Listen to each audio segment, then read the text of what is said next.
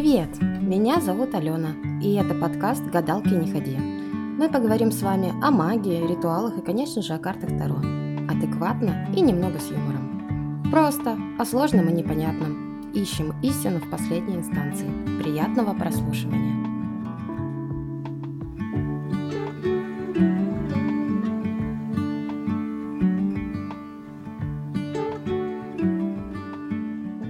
Прошлом выпуске мы обсудили, кто такой Артур Уэйт, что за колода Таро такая, посмотрели ее отличия с другой колодой, рассмотрели плюсы-минусы и почему это самая популярная колода Таро. Ну и, конечно, определились с тем, что следующие выпуски будут по Таро системы Уэйта. Сегодня мы поговорим о структуре этой системы. Итак, 78 карт в колоде. Из них 22 старших аркана – 40 карт младших арканов и 16 придворных карт. Не всегда разделяют младшие арканы и придворные карты. Иногда их просто называют младшими арканами. Но я предпочитаю их делить, так как придворные арканы – это больше статус человека, да, карьерная лестница, какие-то качества. То есть, в целом, придворные карты олицетворяют человека, а младшие арканы – это больше про бытовые ситуации. Вот и вся система. На этом все. Пока. И был бы у нас самый короткий выпуск, но не все так просто.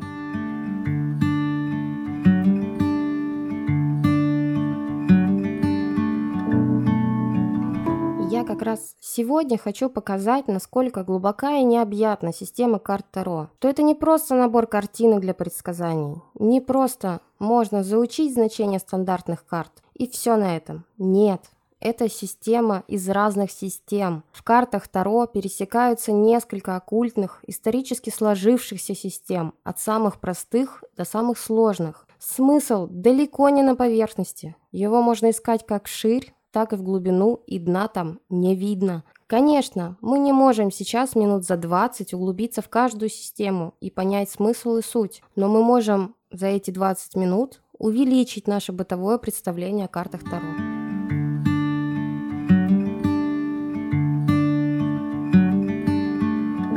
Моя задача на этот выпуск – доказать вам, что к изучению карт Таро нужно подходить с разных сторон. Просто заучить значение карт и работать не получится. Ну, получится, конечно, но насколько хорошо – это вопрос. Если как гадательный бытовой инструмент, ну, возможно, конечно. А если вы собираетесь овладеть и заниматься Таро профессионально, то вам придется многому научиться, многое изучить, подойти к изучению системно. Есть еще, конечно, вариант работать с Таро, используя интуитивный подход. Прислушиваться, что говорит вам на карту ваше подсознание и выдавать. Но вы должны хорошо быть уверены в себе и своих способностях. Должен быть определенный бэкграунд, и не у всех этот метод работает. Но мы начнем изучать Таро с теории. Это наш скелет. А потом будем наращивать мышцы с помощью интуиции. Надеюсь, метафора понятна. Тогда погнали дальше.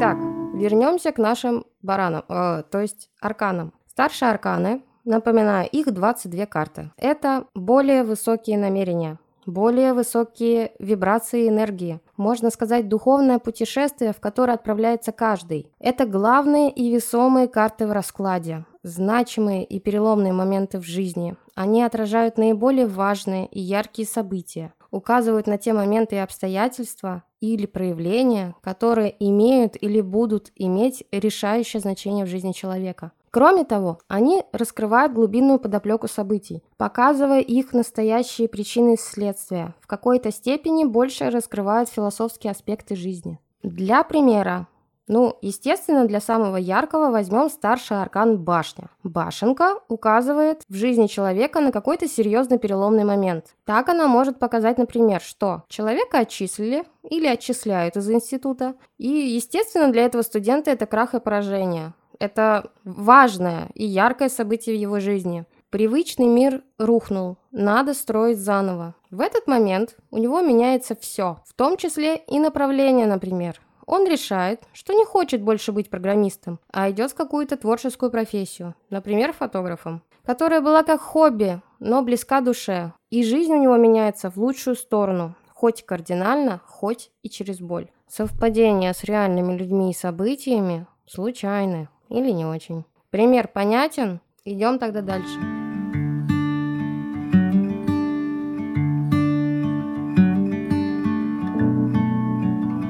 Старшие арканы, в моем представлении, это некий цикл, спираль даже точнее. Мы идем из точки А в точку Б. Достигнув точку Б, мы получаем какую-то гармонию, новую ступень развития. Теперь эта координата становится для нас отсчетной, нулем нашей системы координат, нашей новой точкой А. И мы теперь целимся в новую точку Б. И так по спирали духовно растем. Нулевой аркан, первая карта старших арканов – шут. Забегу вперед и скажу, что это чистый лист, отправная точка. Шут отправляется в новое путешествие. И далее по арканам можно увидеть путешествие этого шута, его трансформацию, пока шут не достигнет мира. Это последняя карта старших арканов. Часто это путешествие называют путем героя. Такой немного литературно-философский термин. Вообще, куда ни глянь, старшие арканы хорошо укладываются на любую систему. Они созданы так, что могут описать любую ситуацию. Естественно, это не просто так, а создавали систему Таро умные люди, которые знали огромное количество оккультных наук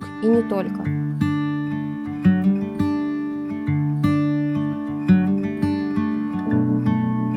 Так старшие арканы отлично ложатся на систему стихий. Вода – это колесница, смерть, умеренность, солнце, страшный суд. Огонь – это маг, высшая жрица, сила, дьявол. Земля – императрица, император, отшельник, колесо фортуны, башня. Воздух – это у нас иерофант, влюбленные, справедливость, повешенный, звезда, луна. Как вы заметили, если были знакомы до этого с арканами Таро, здесь нет шута и мира потому что в представлении этой системы шут еще ничто, у него нет стихии, он чистый лист, а мир – это все. Он вобрал в себя все стихии, все стихии познал и содержит в гармонии.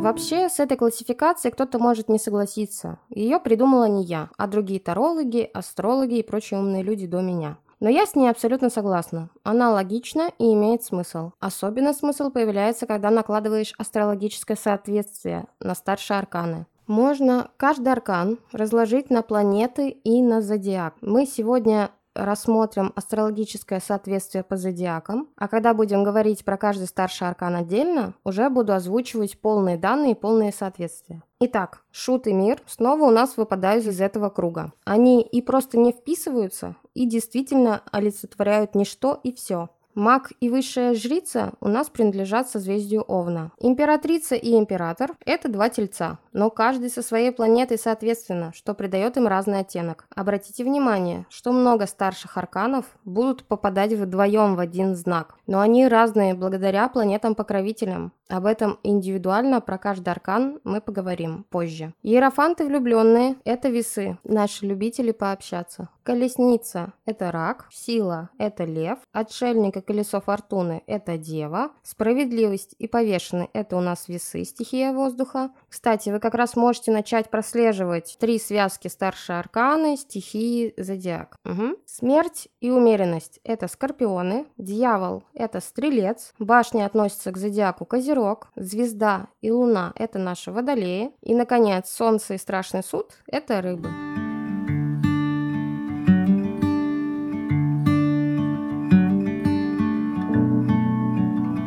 Если кому-то поподробнее захочется посмотреть на этот круг астрологических соответствий, вы можете написать мне в Телеграм, ссылка есть в описании, как меня найти, мой канал, и я вам пришлю. Она не секретная, общедоступная. Можете поискать ее в поисковике, но есть риск, что не то найдете просто. Поподробнее к астрологическому соответствию мы еще вернемся. Как изучим все арканы, так будет ясен и понятен контекст и смысл. Так, мне кажется, грамотно улягут сознание, нежели я сейчас буду вас перегружать этой информацией. Систем, кстати, много. Кто как накладывает знаки зодиака на старшие арканы так как исконные данные от Золотой Зари, естественно, по картам Таро не осталось, это же засекреченная информация. Но люди, знающие, толковые, предполагают, и предполагают по-разному, поэтому выбирайте себе более близкую систему. Я уже, как сказала выше, выбрала эту. Интересно? Да, теперь эти знания уже накладывают интересный контекст, намек на глубину каждой карты, и это мы еще не дошли до значений, символов и планет по каждому старшему аркану. Дальше будет круче.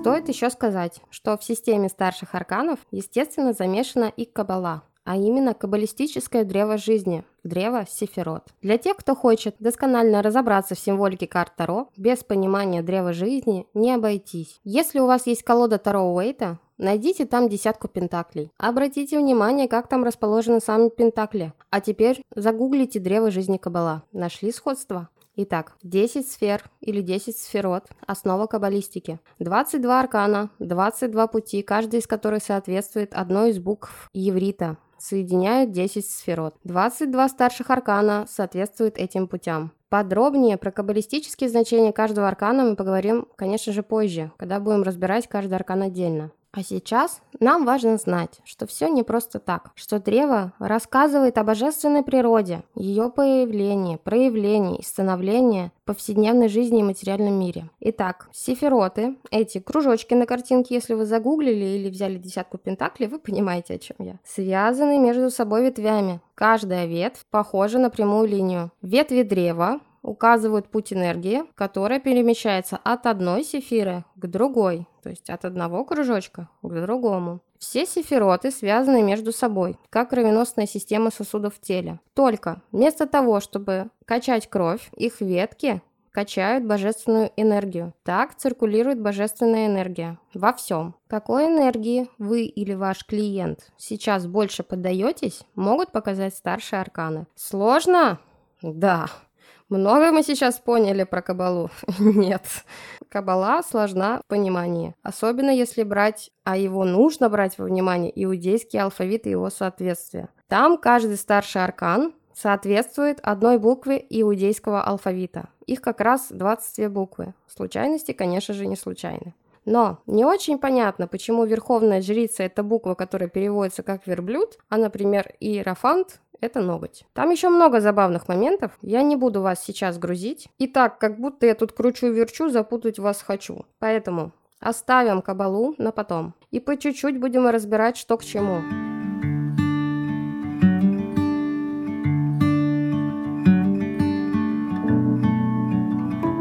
Сейчас возвращаемся на Землю, к младшим арканам, в наш материальный бренный бытовой мир, а то мы немного отлетели в стратосферу. Большее внимание Вейд, конечно, уделял старшим арканам, их смыслу, символам, а о младших арканах он парился как-то меньше. Некоторые его описания карт даже не соответствуют иллюстрациям Памелы. Придворные карты, согласно Уэйту, это мост между старшими и младшими арканами.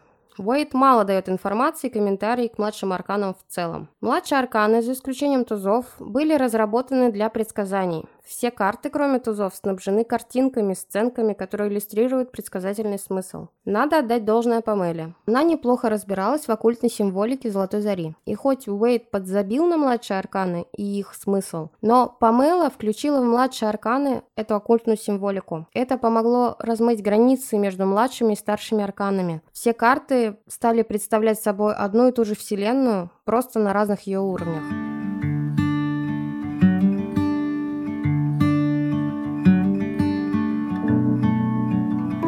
Младшие арканы – это четыре стихии. Жезлы – это огонь, кубки – это вода, мечи – это воздух, пентакли – это земля. Просто? Просто. После сефирот все просто – но тут тоже есть, конечно, намек на древо жизни. Если мы не берем придворные арканы, то карт каждой масти тоже 10. Не просто так. Зафиксировали. Младшие арканы обычно рассматривают, изучают в параллель. То есть сначала все единицы, потом все двойки, потом все тройки и так далее до десяток. Потому что так видно движение энергии и отлично сочетается с нумерологией для лучшего понимания. Вот вам еще одна глубина понимания карт Таро. Единицы – это начало, искра. Двойка – это дуальность, вы выбор и сочетание взаимодействия двух людей. Тройки – это действие, воплощение идеи, расширение, такая треугольник, завершенная полная фигура. Четверки – устойчивость, стабильность, порядок, постоянство, система и уверенность. Пятерки – кризис, нарушение стабильности, беспорядки, ссоры. Шестерки – преодоление этого кризиса, восстановление баланса, время на обдумывание. Семерки – это нерешительность и сложность ожидание, схоже с конфликтной пятеркой, может иногда указывать на испытания. Восьмерки – вознаграждение или наказание. Две четверки, то есть ситуация стабилизируется. Девятка. Вы близки к развитию своей масти и к успеху.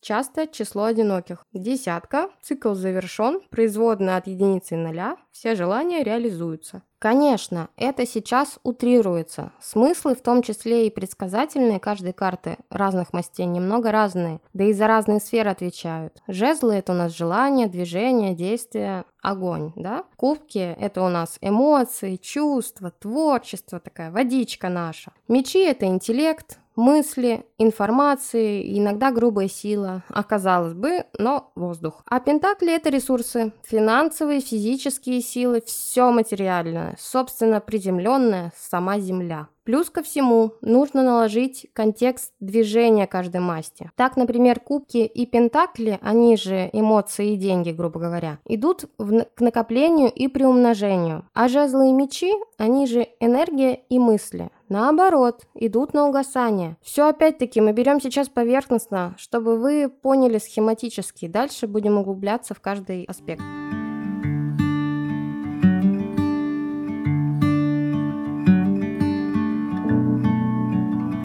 Вообще стоит отметить, что Уэйту нельзя было разглашать тайные знания Ордена Золотой Зари, но все-таки он выпустил книгу приложения к картам Таро, иллюстрированный ключ к Таро. Казалось бы тоже, что придумывать и накладывать систему на систему, когда все должно быть в этой книге. Но, так как мы понимаем, ну не может быть все так просто и банально, кто тут еще среди нас немного конспиролог, поднимите руку. Уэйт же не дурак, чтобы просто для простых смертных выпустить игрушку для домашних предсказаний.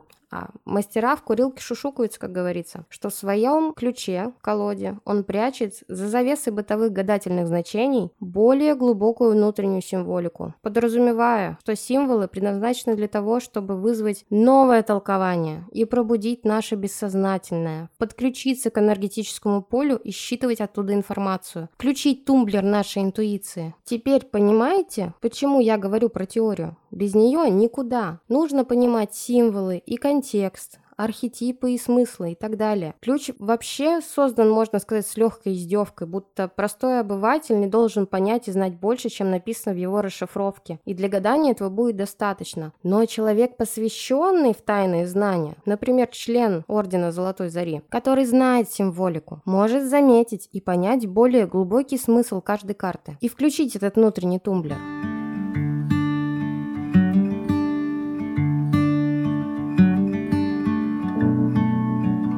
Ну что, пора подводить итог. Мозг от новых знаний пухнет? Пухнет. Сегодня новые нейронные связи сделали вас на 20 минут дальше от Альцгеймера. Радостно? Конечно, радостно. Но если серьезно, система Таро Уэйта не так проста, как кажется. На каждом шагу и в каждом символе прячется тайный смысл, который мы будем с вами открывать для себя. Поэтому будем погружаться все глубже и глубже, как дайверы в Марианскую впадину. Да так, чтобы нас не придавило знаниями, мозг не взорвался и желание не отбилось по пути. Сегодня мы только грабельками копнули, дальше будет больше. Слушайте мой подкаст, подписывайтесь, чтобы не пропустить новые выпуски, подписывайтесь на мой канал в Телеграм, там тоже очень интересно. И вперед! В следующем выпуске вы выберете себе колоду Таро. А сейчас пока-пока!